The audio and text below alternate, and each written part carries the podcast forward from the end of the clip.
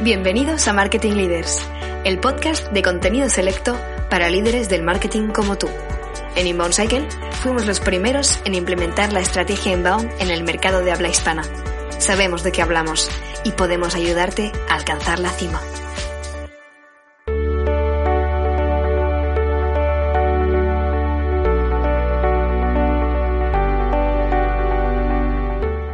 Bienvenido a esta nueva edición del podcast Marketing Leaders, un podcast para hablar de estrategias y tácticas de generación de demanda. Hoy tenemos aquí con nosotros a Josep Casas, CEO y cofundador de Naturitas. ¿Qué tal, Josep? ¿Cómo estás? Hola, muy bien. Muchas gracias por la invitación.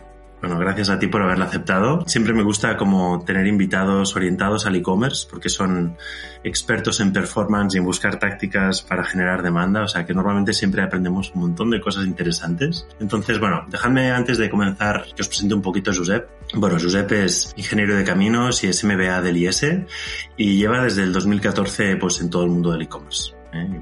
Pues eh, aparte del tema de Naturitas, pues lógicamente como, como, como la mayor parte de los emprendedores cuando sus proyectos tienen éxito, ¿no? Pues está como mentor, inversor también de otros proyectos de e-commerce y en otros modelos digitales. ¿eh? Oye, Josep, si quieres hablarnos un poco de, de la empresa antes de comenzar con, con, los temas típicos del podcast. Muy bien, pues mira, Naturitas, eh, como has dicho, empezó en 2014, es un e-commerce especializado en productos naturales, alimentación bio. ¿Vale? Nosotros al final eh, tenemos un, un, surtido con más de 65.000 productos en stock que entregamos en, en, 12 países. Empezamos en España en 2014 y ahora pues, en 2017 abrimos Francia, Portugal, Italia y ahora bueno, estamos en 12 países en total.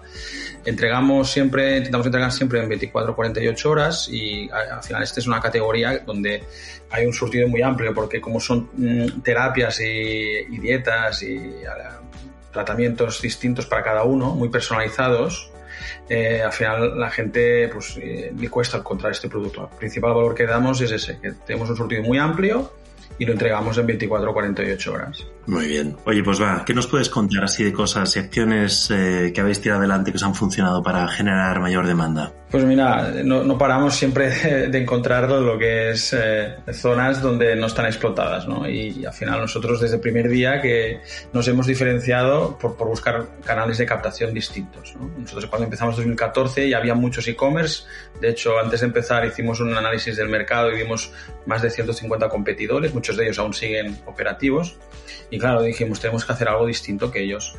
Eh, la primera cosa que hicimos es el canal de captación. Entonces, en 2014, la mayoría del tráfico de los e-commerce era, no era de pago, era de SEO. Y si era de pago, eran búsquedas de, search. Es decir, que la gente buscaba una palabra y te daba un resultado. En septiembre de 2014, que es cuando empezamos, vimos que lanzaban eh, lo que era Google Shopping. Google Shopping, para los que no son familiarizados en, en, canales, en canales, de captación, en SEM, es eh, el típico anuncio que te aparece cuando buscas un producto y te sale la foto y un precio y te compara con varios uh, puntos de venta. ¿no? Uh -huh. y, y, nosotros lo que hicimos muy rápidamente, en, cuando lo lanzó Google, fuimos de los primeros que subimos eh, un catálogo muy amplio. Y, y al, entonces estábamos consiguiendo clics de 3, 4 céntimos. Estoy hablando de 2014. Wow. Y ahora, de, ahora de ahora estamos consiguiendo por el mismo anuncio en el mismo shopping de 20, 30 céntimos. ¿vale? Claro, al final son 10 veces más el coste de captación, que al final se transforma, eh, pues eh, tienes eh, un coste de marketing mucho más alto ahora, ¿no? Claro.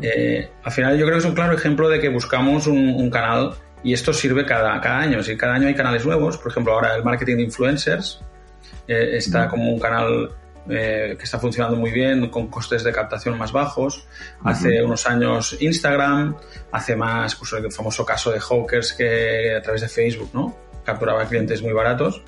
Y, y, siempre hemos visto que se van, se van saturando todos estos canales, ¿no? Bueno, incluso en Google Ads, ¿no? También al principio era, sí, era sí. la cura, ¿no? O sea, todos los canales al principio son menos conocidos, hay menos saturación, son más baratos y a medida claro. que tenemos personas más formadas, ¿no? Y aparte cada uno, cada, las empresas se, digitalizan, se digitalizan mejor o hay más empresas digitales, pues eh, se acaban saturando. De hecho, a nosotros una de las cosas que nos pasa también como agencia es que uno de los canales que incluso creo que también son como los más conocidos, ¿eh? cuando hablas de inbound, cuando hablas de inbound muchas veces piensas en, en contenido en abierto que se indexa y que te genera tráfico orgánico cuando son muchas otras cosas, pero sí que es verdad que se conoce mucho por esto precisamente porque cuando consigues acelerar un, canal de tráfico orgánico es uno de los pocos canales, sí que se saturan, pero si eres capaz de conseguir tráfico por ahí, pues eres, es uno de los pocos canales donde consigues bajar el CPC, ¿no? Sí, y además, y, quedan, ¿no? Eh, quedan ahí y siempre te van dando tráfico, ¿no? Exacto. No, no, es, es, es, es, típico esta conversación de hablarlo con empresas de decir, ostras, es que antes eh, me salía rentable este canal y ahora lo ha dejado de ser completamente, no podemos ni siquiera tocarlo, ¿no? O sea que, no, no, es interesante eh, que, que, además en vuestro caso pues dediquéis este tiempo a investigar pues estos canales nuevos que están no saturados. Que también es algo que muchas empresas no se pueden permitir, ¿no? Cuando no están tan orientadas al performance, pues normalmente pues realmente les acaba representando un esfuerzo de marketing que no se pueden permitir. Muy bien. Oye, ¿qué más? Eh, ¿Qué, qué más, qué, qué, más hacéis así que os funcione? Pues, una cosa que nos funcionó relacionada con esta, claro, nosotros vimos que, que cuanto más productos teníamos en Google Shopping, más, eh, más tráfico generábamos. Y eh, pues claro, vimos, ostras, si aquí aumentamos el catálogo de la web o del e-commerce por dos, doblaremos el tráfico, ¿no? Y ahí buscamos formas rápidas o escalables de, de aumentar el catálogo. Claro, primero que la primera barrera que tienes es, pues, al final si tengo un producto a la venta, tengo que tener el stock. Y ahí es, es donde nosotros nos ingeniamos una forma que, ahora ya es muy común, ¿no? Que era el tema de, de scrapear a, a proveedores, mayoristas o incluso competencia para analizar qué, explícanos, un momento qué es scrapear, porque seguramente muchos Hay gente que le llama scrapear, bueno, al final es montar un robot es, o un spider, eh, que es pues, simplemente vas entrando de forma robótica, automatizada, mm, sin tener que tener una persona detrás en muchos campos y coges información. Si, por ejemplo, yo voy a un proveedor y entro cada mañana, miro de cada uno de sus productos, que puede tener 15.000 productos, como es el caso, eh, puedo revisar pues, el precio que me está vendiendo, las unidades que tiene en stock. Al final, yo ahí cada día lo hago, tengo la evolución de su stock, de precios, y así nos sirvió a nosotros para, sin tener nada de stock, de la noche a la mañana, poder aumentar muy rápido saber muy rápido qué productos rotaban, porque claro, estábamos scrapeando y analizando la variación de stock diaria de, proveedores que, generaban 3, 4 millones. Nosotros facturábamos al mes 10 o 15 mil euros y había proveedores que facturaban, pues eso, 3, 4, 5 millones y podíamos saber su rotación. Eh, al saber su rotación, luego podíamos ir al shopping y no solo pujar más, sino mejorar las fichas de los productos. Así montamos la conversión, porque enviábamos tráfico a fichas más eh, elaboradas. Luego también lo que nos sirvió es porque cuando hemos tenido que ir lanzando países nuevos, claro, nos pasó lo mismo. Pues, es un, lo que comentaba al principio, las terapias naturales, el sector que vendemos nosotros es muy local, ¿no? Y depende de cada país casi. Las costumbres tienen mucho a ver, las dietas son distintas en España que en Inglaterra, ¿no?